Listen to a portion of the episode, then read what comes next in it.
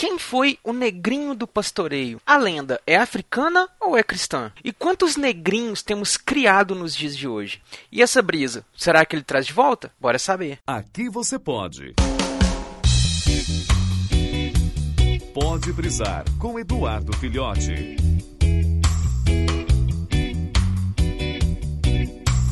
Saudações, brisouvintes do meu Cocorô. Como prometido, vamos começar a falar agora um pouquinho aí das lendas e dos mitos do nosso folclore. Porque, né, temos muitas coisas aí super interessantes pra gente falar do nosso folclore, que é riquíssimo. Talvez aí um dos mais ricos do mundo, mas a gente simplesmente deixa passar batido. E eu queria começar, já que é pra gente pegar aí pra falar dos mitos e coisa e tal, eu queria começar por um que acho que o que mais me chamou a atenção. Porque a forma como eu conheci essa lenda do nosso folclore, esse mito, ele é muito interessante e até hoje eu tenho isso guardado na minha cabeça, é uma coisa que me marcou muito. O Negrinho do Pastoreio, ele é um, uma lenda folclórica, né? É, tanto africana quanto cristã. Ela tem essa, essa mistura dos dois povos aí, das duas culturas, que é uma característica muito forte até do Brasil, né? Essa mistura de culturas diferentes para se criar uma cultura nova. E diz a lenda que certo dia, na época ainda da escravidão do Brasil e tudo mais, mais especificamente para as regiões do sul do país, país, existia um fazendeiro que era muito do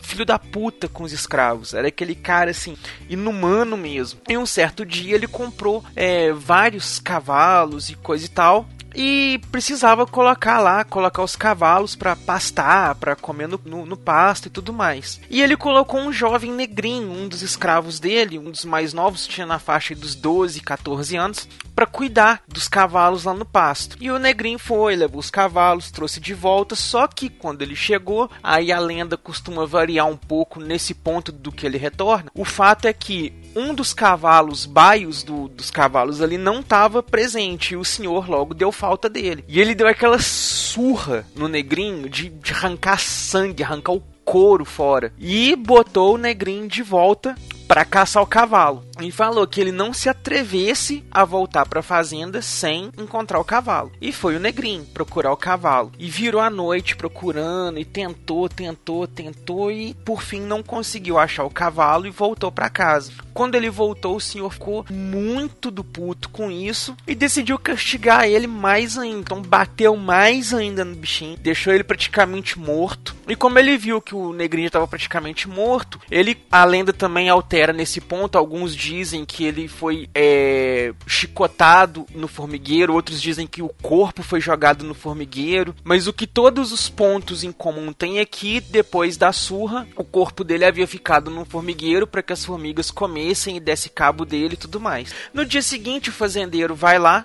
e ele, quando ele procura lá o corpo do negrinho, em vez dele ver o negrinho no, no, no formigueiro todo machucado e morto, na verdade ele vê ele vivo, em pé, sem nenhuma marca no corpo e aos lados de Nossa Senhora, é, né, Maria, mãe de, de Jesus. E aí que o diz a lenda que o fazendeiro se arrependeu muito, chorou, pediu perdão, aquela coisa toda, que percebeu o erro e tal. Algumas outras lendas dizem que ele só ficou em pânico pelo susto, tudo mais. Mas de qualquer forma, o que aconteceu é que o negrinho simplesmente tocou foda-se para ele e foi embora com Nossa Senhora. E aí diz a lenda que quando a gente perde alguma coisa que a gente pode acender uma vela e pedir pro negrinho do pastoreio ajudar a procurar esse bem que foi perdido, né? E eu conheci esse mito, curiosidade para vocês aí, quando eu tava no prezinho ainda, eu tinha 6 anos de idade e teve um teatrinho na escola e coisa e tal, das lendas folclóricas e tudo, e eu interpretei o negrinho do pastoreio. Tinha até uma musiquinha lá, né? Negrinho do pastoreio, acenda essa vela para ti, eu peço que me devolvas a querência que eu perdi. E uma coisa assim, e isso marcou demais na minha cabeça, assim, porque eu tinha muito medo de acontecer comigo, igual aconteceu com o Negrinho. De eu tomar uma surra federal, porque quando eu era criança eu apanhava demais da conta, de tomar uma surra dessas e ficar aí perdido, morto pelo meio do caminho, igual aconteceu com ele. E é uma lenda que ela é muito pouco falada, porque hoje em dia a gente ainda faz muito esse tipo de coisa, né? A gente pode não agredir diretamente o físico das pessoas ali, mas quantas pessoas a gente não dirige a palavra, a gente maltrata por não fazer o que a gente quer, da forma que a gente quer, não dá o resultado que a gente espera e tudo mais, e a gente vai lá e chibata na pessoa, né? Quantas pessoas a gente julga pela cor da pele, por outros fatores e a gente maltrata essas pessoas, subjuga essas pessoas, tal qual aconteceu com o Negrinho. Eu acho que marcou muito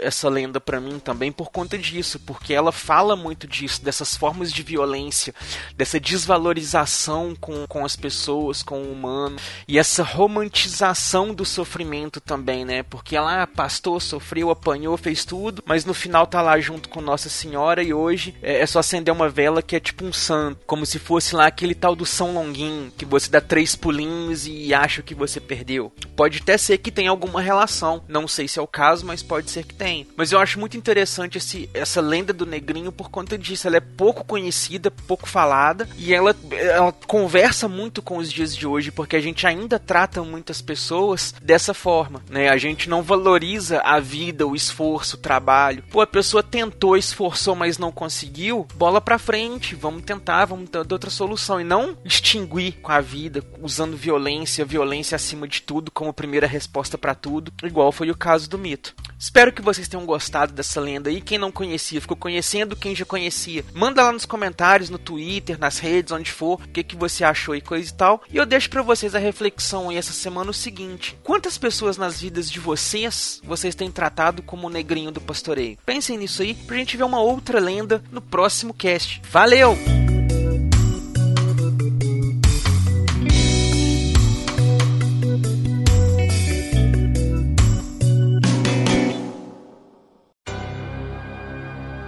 Esse podcast é editado e oferecido por MachineCast